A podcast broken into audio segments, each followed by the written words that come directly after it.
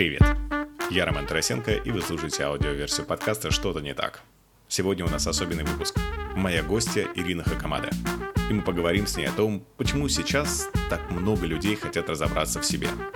Про то, как правильно воспитывать детей, про счастье и как его достигнуть, про хейтеров и нужно ли их игнорировать или стоит воспринимать от них какую-то критику, про энергию, как быть самим собой и с чего начать путь к самому себе. Это очень полезный выпуск. Я верю, он вам понравится.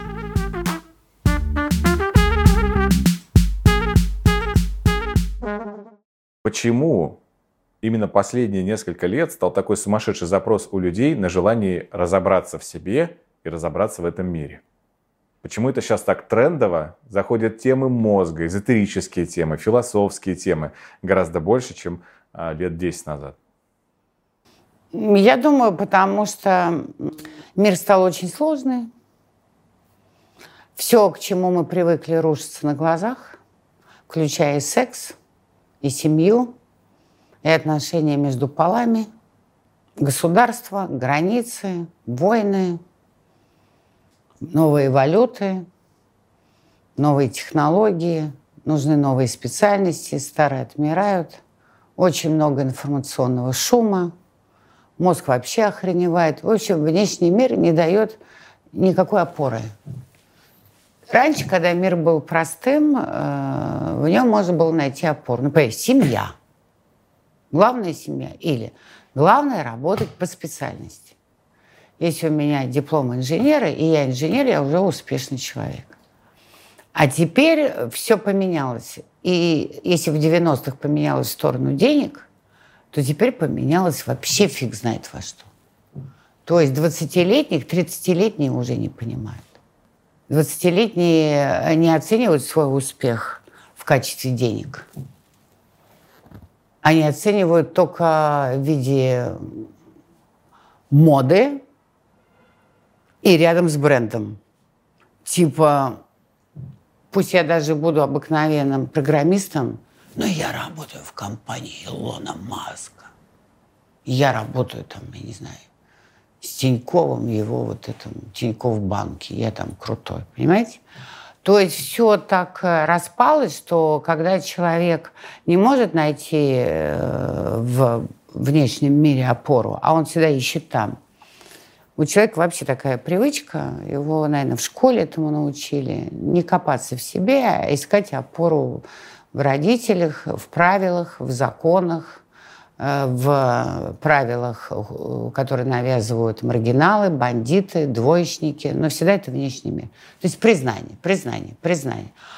А теперь получилось, что признание уплывает, оно стало очень разнообразным.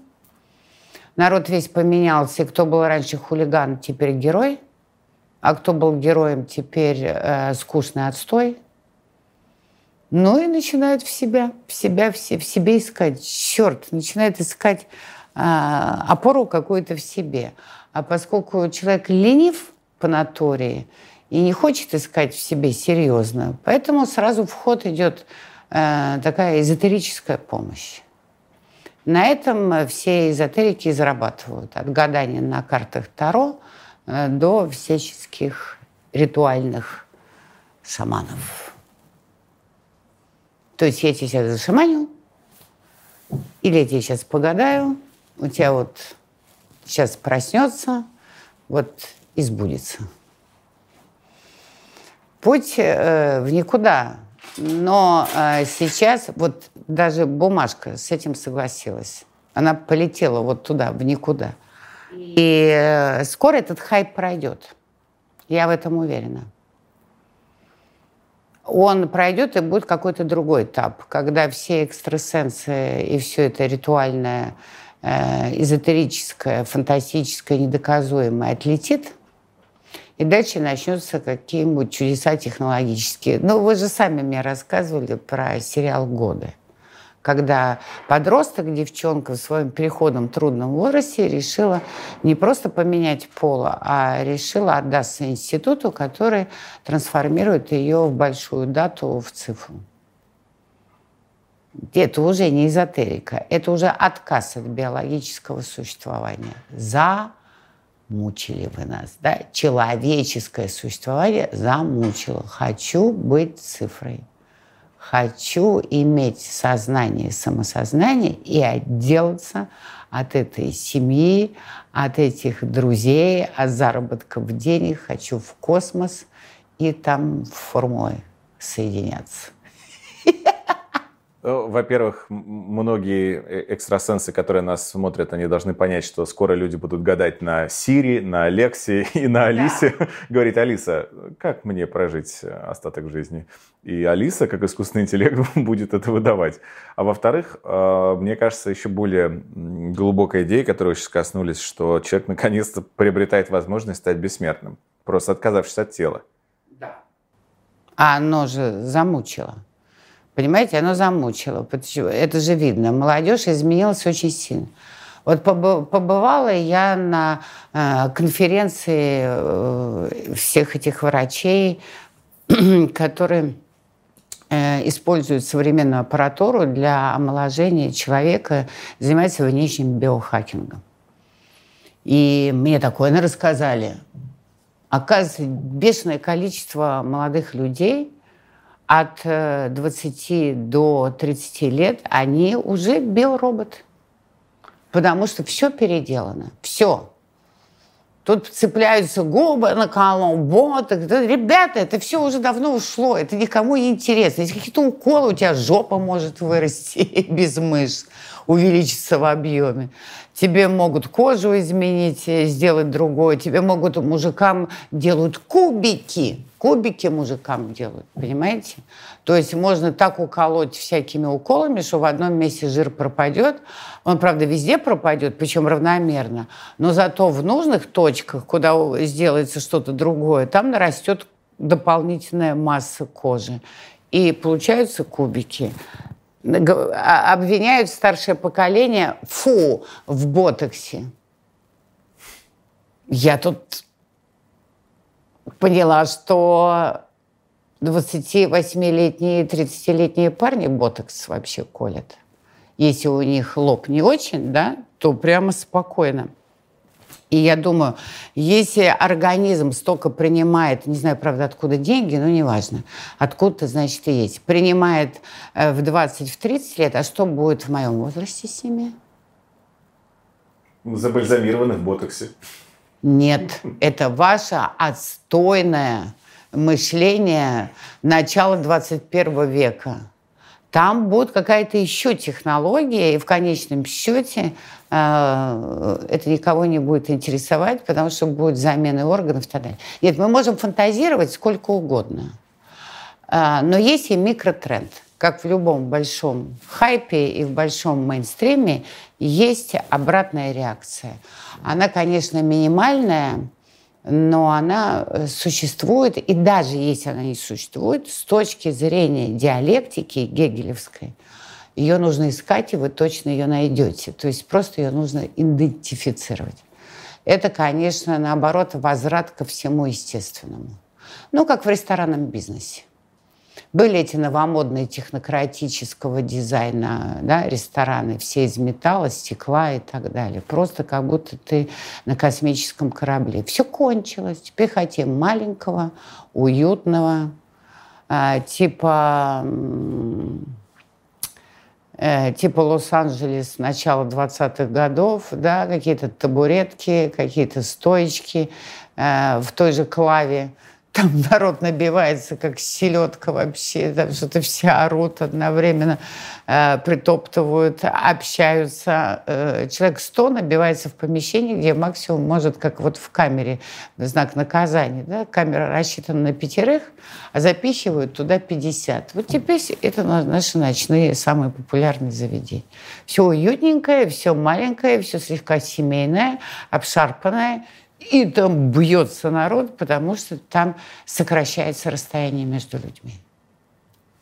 То есть, с одной стороны, биохакинг, и все круто, и отдаление в свою личность, погружение, и попытка превратиться в цифру, а с другой стороны, невыносимое стремление убежать от одиночества рассказать незнакомому человеку в этой толпе, выпив немножко чего-то там, всю историю своей трагической жизни – подружиться со всем новыми людьми и поверить, наконец, что они будут настоящими друзьями. Да? Найти... Э, найти какую-то дружескую руку, плечо, улыбку. Э, ну, как в фильме «Джокер». Если вы его видели, из чего начинается? Ну, одни из первых эпизодов, он же сумасшедший, больной главный герой, его ненавидит все вокруг. Это антиутопия, и в этой антиутопии показано, что весь мир катится в ужас и э, в кровь, и бесконечную войну всех со всеми. Бедные идут против богатых. Э, и герой точно так же всех ненавидит, он абсолютно несчастный, входит в лифт и видит там женщину молодую с ребенком. А дом страшный, лифт страшный и все страшное. И женщина спокойно смотрит на него, и когда он на нее посмотрел, он так представляет колбу. И он понимает, что это его женщина. Почему? Потому что ему самому хочется застрелиться от всего от этого. И э, второй тренд идет к тому, чтобы почитать, наконец, что-то человеческое, да? где просто есть любовь, где просто есть драма, где просто есть какой-то хороший детектив, хороший язык. И, читают э, того же Водолазкина, да, там будет эзотерика, но там должен быть язык. И продолжает покупать Сорокина со всеми его заморочками, в том числе и антиутопическими, как в свое время Орвелл и так далее. То есть он, конечно, минимальный микротренд, на то он и микротренд, но все циклически. Может быть, вот мы с вами размечтались э, о будущем, разрисовали его, там цифра – Сирия гадает на картах, людей э, всех заменили, брак превратился в какую-то схему. Виртуально. А, виртуально. А может быть совсем и по-другому. Пройдет этот цикл, люди сойдут с ума, и останется некое количество здравомыслящих, не э, запрограммированных своим э, мобайл-чипом в голове. Это станет элитой, и главная революция будет заключаться, заключаться в культурной контрреволюции. Долой всю современную живопись, все условности, вперед классику. Вперед э, эпоху Возрождения, Возрождения технократического века. И это будет невероятно круто. Да, и понадобится не абстрактная идея, а понадобятся опять свои Микеланджело, Рафаэли, просто человеческое тело, просто э, Богоматери с младенцем на руках. Никто не знает. Во всяком случае, поэтому я и считаю, что надо копаться в себе, потому что внутри тебя есть все эти слои. Есть и ультрасовременный, и есть предчувствие будущего, и есть цикличность и ностальгия по чему-то спокойному и классическому. И поэтому музею всей исторической культуры внутри себя ходить намного интереснее, чем бесконечно пользовать все новые тренды, какие только существуют на Земле. Я говорю, я ее хочу купить, я купила эту фотографию, поставила. И отец перестал приходить во сне. Это его приветик. Хотя это портрет художника, вы понимаете, ну, понятно, какого-то да, японского. Да. Но это очень мистическое. Прямо вот отец и все. И это так удивительно, что мы с отцом мало общались. Мы же были по разные стороны баррикад. Он сталинист, я либерал. Вообще все было сложно. Он ушел от нас рано. А потом с возрастом постарел, стал со мной общаться. Зауважал, что я деньги умею зарабатывать. Думал, что никогда не смогу это сделать.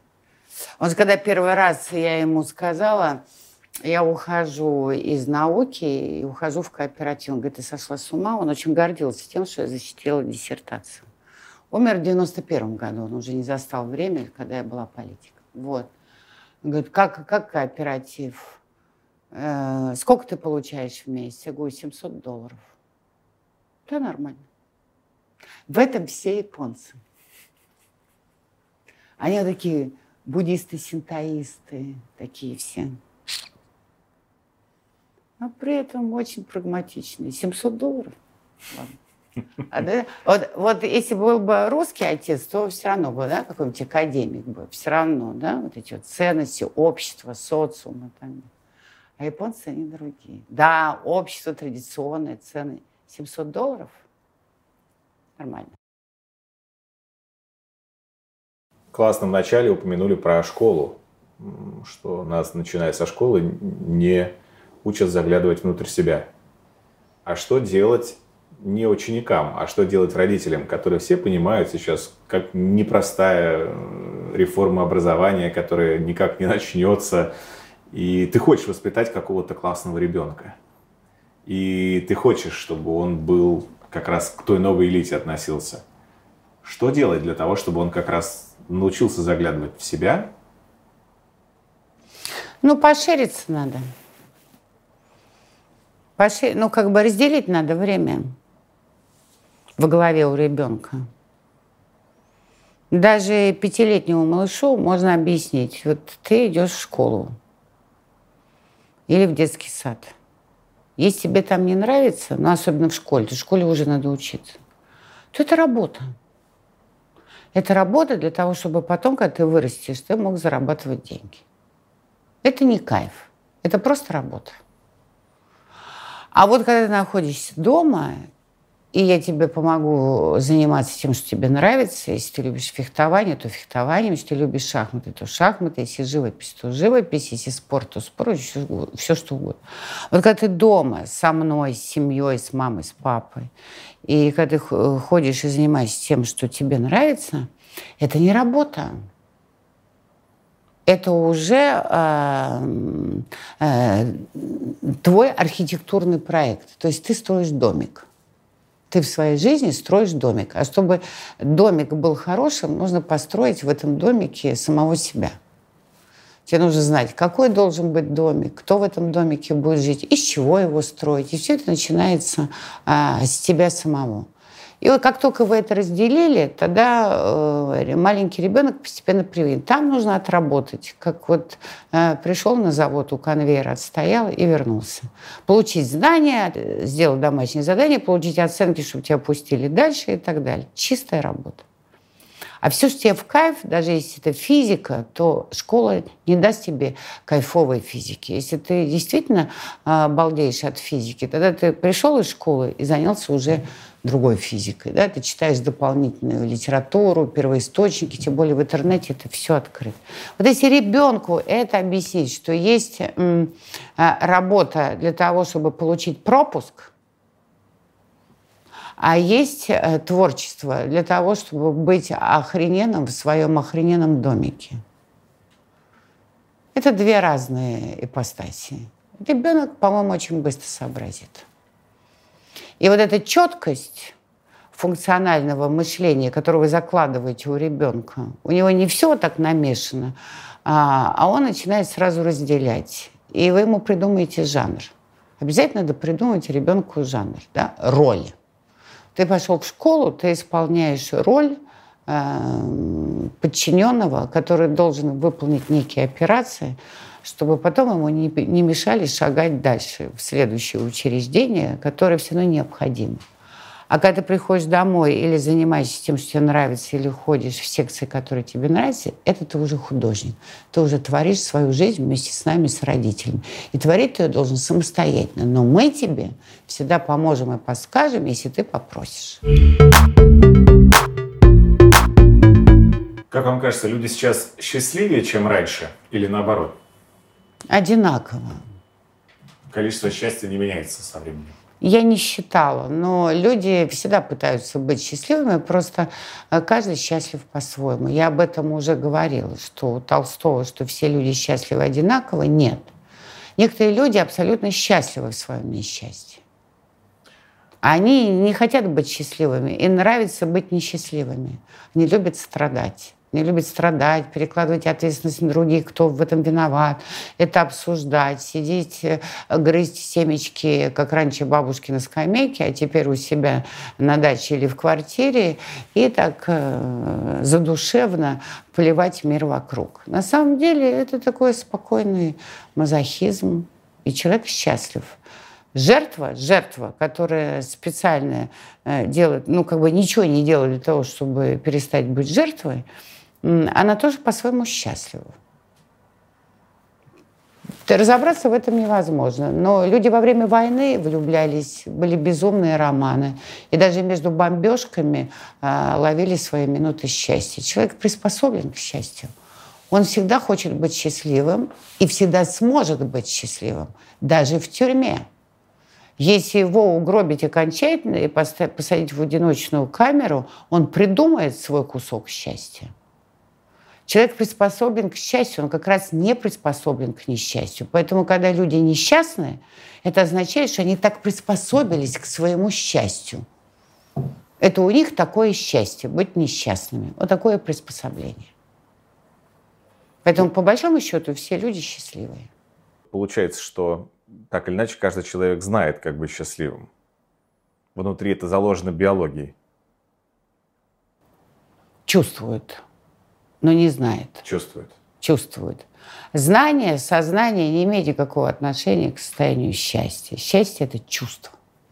Он чувствует, что он может быть счастливым, а потом становится страшно, мозг говорит, нет, ты не справишься. Это вот и есть как раз знание. А, ну тогда я не справлюсь. Ну, тогда я буду э, жить в своем несчастье и получать удовольствие, что я не справлюсь. Поэтому я объективно не могу сделать себя более счастливым, поэтому я буду счастлив в своем несчастье. Кстати, в Джокере это хорошо показано. В Джокере в своем воображении герой добивается абсолютного счастья через доведение своих несчастья до крайней точки. Да, последняя сцена на капоте машины, она особенно заметна, что он счастлив. Да. Но это было его воображение. Но все равно. Но, хотя неизвестно, да, автор так показывает, что то ли он это все вообразил, то ли это было в жизни, э, то ли это его представление в сумасшедшем доме, то ли он попал туда после того, как он всех поубивал, включая и главного комика, которого играет Де Ниро. Российский интернет э, считается в мире э, одним из самых насыщенных с точки зрения хейтеров что в Рунете, вообще в целом, русскоязычном пространстве больше всего хейтеров. И многие связывают, связывают с тем, что как раз э, в русскоязычных странах люди не очень счастливы. Так ли это или вообще это связано с чем-то другим? Но мы действительно все время хейтерим все вокруг, особенно вокруг интернет-продуктов. Есть э, понятие экономическое несчастье, уровень бедности, там, разрыв между богатыми и бедными и так далее. Мы по этому показателю на хилом месте, но все-таки, знаете, мы не относимся к Бангладеш там, и, и, или каким-то голодающим странам Африки. Поэтому я думаю, что причина такого дикого хейтерства в интернете заключается не в том, что мы такие уж прям несчастные, а в том, что в отличие от э, развитых стран, где полно тоже и нищих, и бедных, и бомжей, и безработных, опять же, ни в семье, ни в детском саду, ни в школе не приучили к одной простой мысли. Если ребенку ее вдалбивать всю жизнь, то, ну, все детство – а там это вдалбивается, то постепенно приходит осознание, и автоматически не происходит э, выплеска вот такого негатива, как у нас. А мысль очень простая. Личность каждого человека является абсолютно другим миром. И ты к этому миру не имеешь никакого отношения. Эта личность имеет от рождения право на свою жизнь такую, какой этот человек хочет, если не противоречит закону. И ты не имеешь права даже словом нарушать эти частные границы. Право частной собственности на собственные мысли, на собственный образ жизни и запрет на нарушение границ этой частной собственности не воспитывается в России. У нас не воспитывается даже по-серьезному запрет на нарушение реальной материальной частной собственности. Понимаете, у нас могут отобрать бизнес, потом вернуть бизнес. У нас все что угодно могут сделать. Квартиру ворваться без ордера на арест и так далее. А уж про человеческую жизнь, ну, элита, конечно, себя оградила там всеми заборами. А так, э, по отношению ко всем людям, это не воспитывается.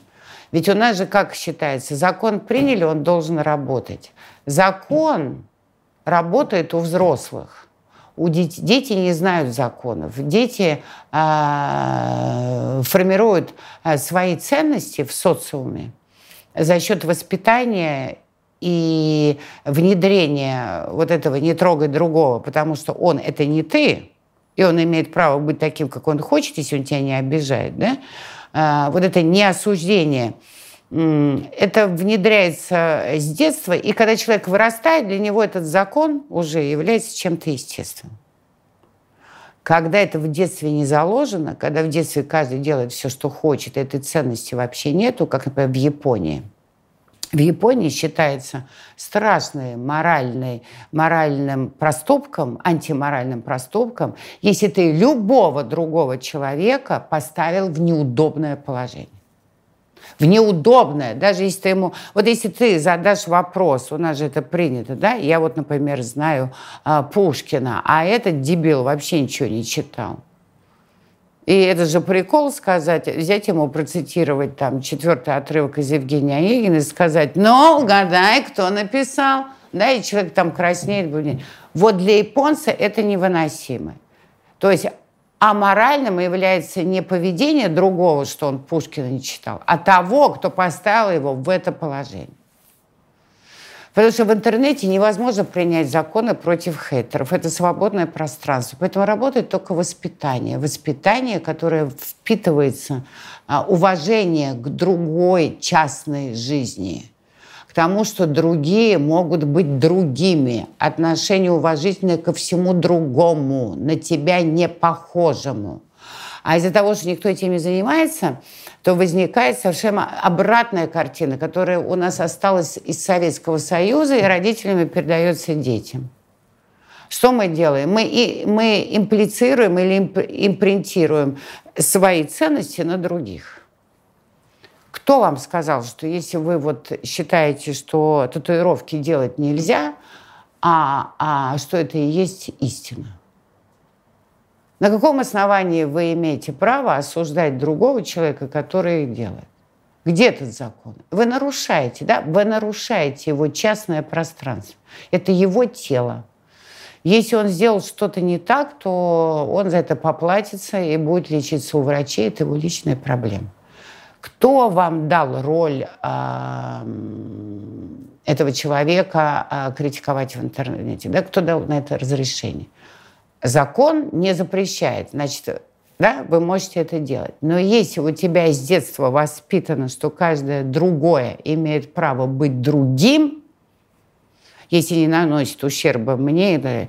И что делает э, большинство людей? А я имею право осуждать татуировки, потому что врачи говорят, что это вредно. Но никто не осуждает алкаша, который напивается и орет матом. Почему? Ну, это русская традиция. Двойные, тройные, четвертные стандарты. И это все из Советского Союза. Когда девчонка ходила, входила в трамвай в мини-юбке, и ее просто там да, с ног до головы покрывали все э, бабушки в трамвае. То есть в Советском Союзе не было частной собственности и не было частной жизни. Муж изменял жене, его обсуждали на партсобраниях. Понимаете? Еще с тех революционных времен и сталинских и так далее. И вот до сих пор этот генетический код, он вот витает. И изменить его можно только одним способом. Чтобы в детском саду и в школе, и сами родители э, с утра до вечера объясняли, что ты ребенок, ты Вася, ты Петя, ты Лена, а я твоя мама, и мы разные. И я как мама не буду тебе ничего навязывать. Потому что я одна, а ты другая. Поэтому возьми ответственность за свою жизнь. Тебе хочется, например, собачку. Но тогда эту собачку да, будешь выгуливать, кормить и поить ты. И если собачка погибнет, это будет твоя кошмарная ошибка на всю жизнь, ты будешь это помнить. И все. А что делают родители? Ты собачку хочешь? Ну, на тебе собачку. Ой, ну, Таня, ну почему ты не погуляла с собачкой? Ну, сколько можно? Ну, почему ты не погуляла с собачкой? И пошла сама гулять с собачкой. То есть у нас все перепуталось. Мы, с одной стороны, детей балуем, не даем им ответственность, а с другой стороны, мы им не внушаем того, что мы, родители, для них не пример. Ни один человек не может быть примером для другого. Пример создается только в своей собственной жизни. У меня личный свой пример. Создай его. Но я тебе дам опыт. Вот у меня вот если такие были ситуации, то я делал вот так. Если тебя обидел кто-то в школе, ну вот мой опыт говорит, что можно сделать так. Ну, может, ты что-нибудь придумаешь другое, подумай. Тебе больно, плохо, тогда ответь. Понимаете, это очень тонкая грань. Вот так и воспитывается личность. И если с детства воспитывать, что каждый человек абсолютно разный, и родители тоже не могут навязывать свою волю и модель детям, тогда возникнет уважение ко всему остальному. Ну, к остальному другому человечеству. У меня есть ощущение, что словом этого и словом прошлых пару лет было слово нейро, точнее приставка нейро – потому что все поголовно изучали все, что касается мозга, все влюбились в эту тему, а словом следующего и последующих лет будет слово энергия. Уже. Потому что вот уже наблюдается этот переход. То есть сейчас я даже, летя в самолете, увидел, что появилась нейрокосметика, но, видимо, марш на лицо, и мозг тоже молодеет. Хайп. Хайп. Слово нейро стало уже затасканным. А вот энергия почему становится уже сейчас и в следующие годы будет самым важным словом? Ну, больше выгорает человек, выгорает от бесконечных страхов перед будущим, выгорает из-за интернета, выгорает из-за избытка фейковой информации, выгорает от одиночества. Нету дворов, где дети вместе играют, а потом продолжают дружить. То есть три товарища ушли в какие-то, это уже прямо совсем, знаете, это, это там тысячелетие скоро, да, мы так будем высчитывать. То есть, ну, все кончилось. А, поэтому все понимают, что на этих стрессах хронических, то есть обыкновенный стресс, ничего страшного, а хронический он тебя сжирает. А когда у тебя нет энергии, ты все время валишься, ты хочешь спать, у тебя не работает мозг, ты не конкурентоспособен. И народ, э, особенно молодежь, в последнее время все перевернулось э, за счет вот эзотерики, медитации, ритуалов. Поняли, что и с мозгом это тоже связано, э, что, конечно, источником энергии, источник энергии лежит в чем-то в другом, не в том, к чему привыкли. То есть спортом можно позаниматься, и вроде эндорфинчики выкинулись, а дальше вечером опять бессонница, и опять э, не хватает энергии. Я вам рассказывала, что очень давно, когда-то год, лет пять назад или четыре, я случайно познакомилась с одним топ-менеджером большой компании Неспрессо в России. И он сказал, что его интересует бозон Хиггса страшно. Я говорю, а почему? Вот какое отношение к вашей жизни имеет эта маленькая частица вообще почти с нулевой массой и 99% энергии? Говорит, ну, если вся Вселенная состоит из таких энергетических микрочастиц, я же часть этой Вселенной, значит, во мне тоже источником является какой-то энергетический бозон, да? Во мне. Я говорю, ну, это автоматически происходит. Да, но человек же имеет мозг, сознание, и убивает эту энергию своим сознанием, потому что он накапливает идиотский опыт. Поэтому я хочу найти такую волшебную идею в своей голове, которая даст мне вот этот бесконечный, вечный источник энергии.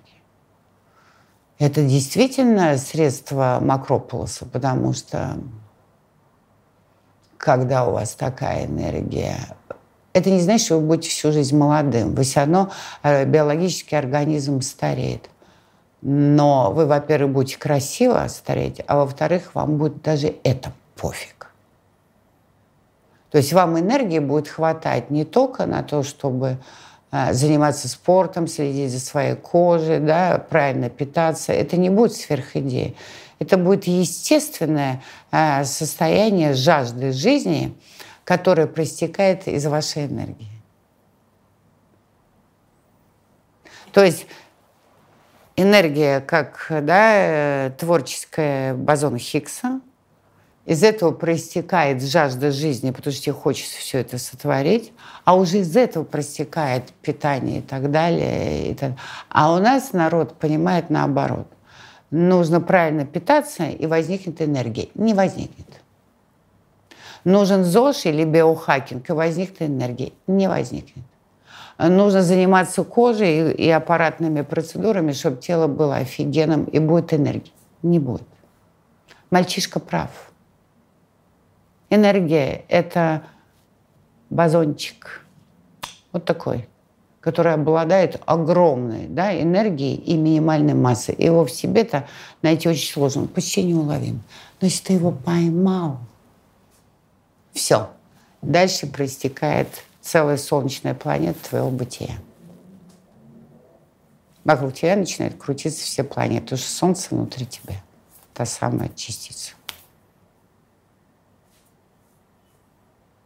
Как найти источник своей энергии? Не знаю.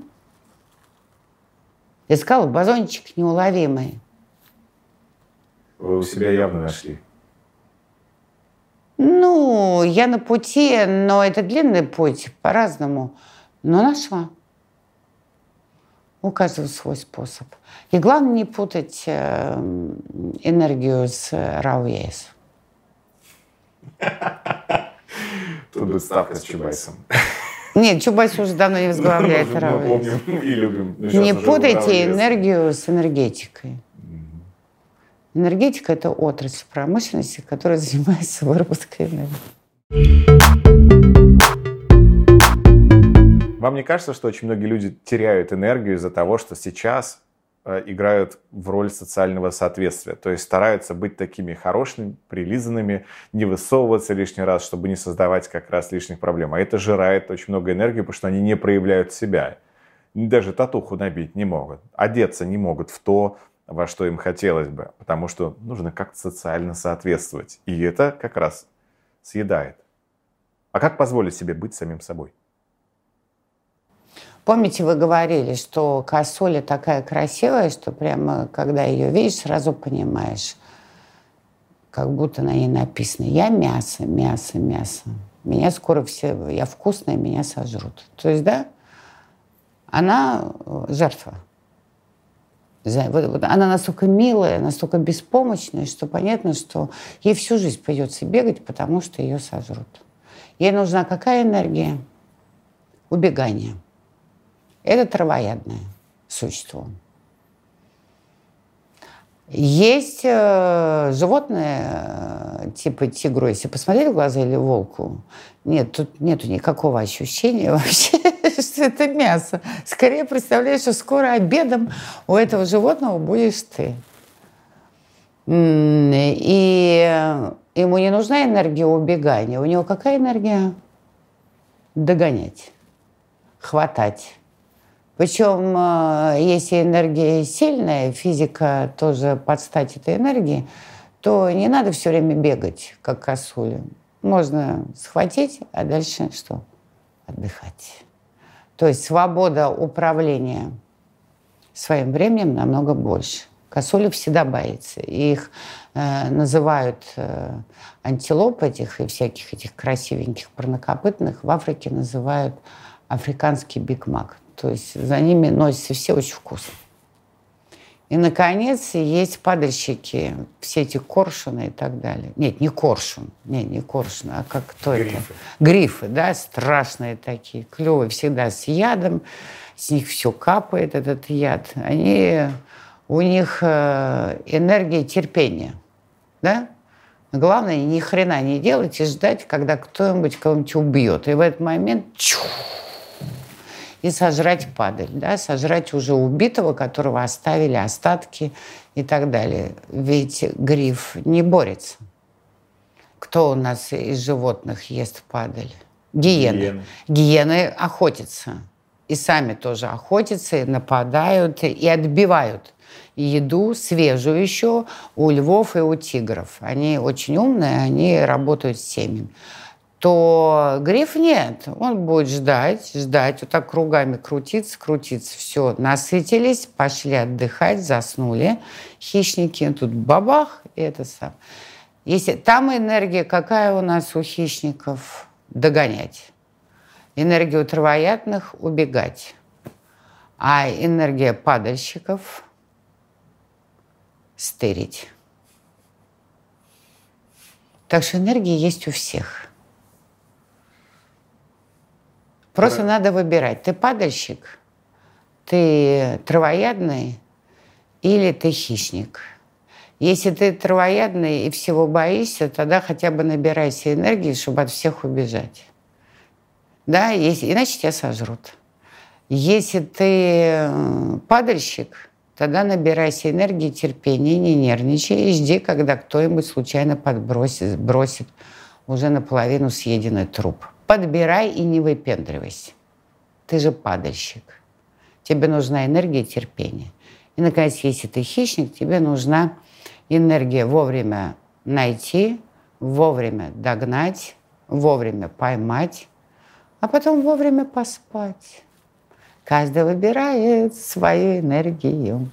А, Мы обычно не обсуждаем политические вопросы, но мне хочется все-таки спросить, вам не кажется, что в саванне под названием Россия какая-то неверная пропорция образовалась падальщиков, убегающих и, догоняющих? Да, у нас- мало. У нас экологический баланс нарушен в сторону падальщиков. А, Мы обязательно это... В этом зоопарке надо как-то установить, ну, нужно да, восстанавливать баланс между э, разными тварями. Мы даже в зоопарк последнее, кого привезли, это были панды. Надо львов побольше привезти к нам в зоопарк. Панды, Да. конечно, хорошие, но нам не хватает львов и тигров. Да. Что это за автограф? Это автограф Далай-Ламы, когда я... Это вот та знаменитая его речь, что каждый человек может быть счастлив каждую минуту и секунду. Главное баланс между тем, что у вас в голове и в сердце, между вашим разумом и вашим желанием. И потом мы с ним пообщались, и я попросила автограф, он дал. Я его в рамочку, так, в рамочку. Маргарет Тейчер прислала мне тоже свой автограф. Она же вообще не давала практически. Да. Ну, она редко когда подписывала. Да, она дала его, потому что Немцов попросил, а я участвовала в президентской кампании в 2004 году. Компания была оппозиционная, она уже старенькая была, автограф прислала через Борю. Нету теперь ни ее, ни Бори.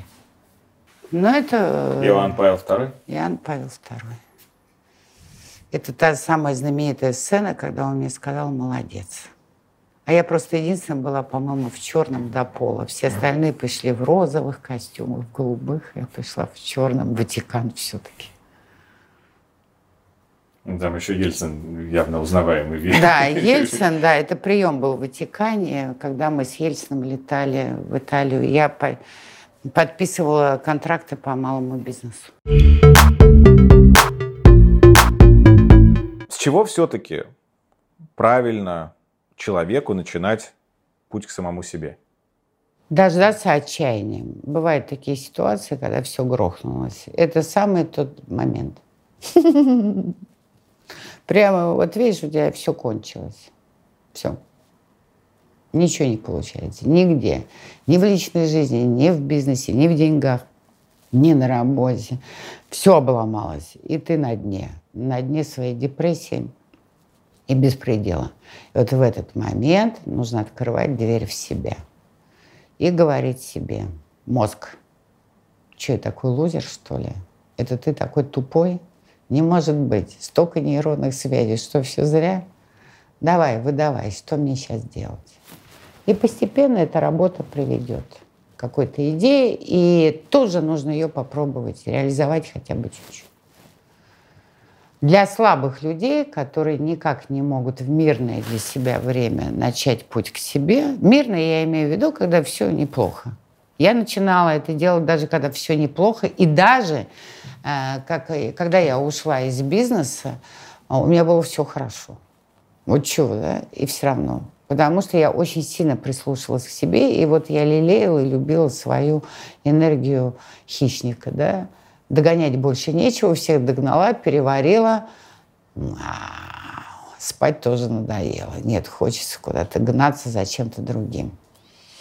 А для слабые эти люди, травоядные, то тогда нужно, конечно, дождаться объективного кризисного, отчаянного момента, и в этот момент вспомнить меня и сказать себе, опля, не так уж все плохо. Сейчас я открою какую-то новую дверь, и там окажется просто куча всяко разного интересного.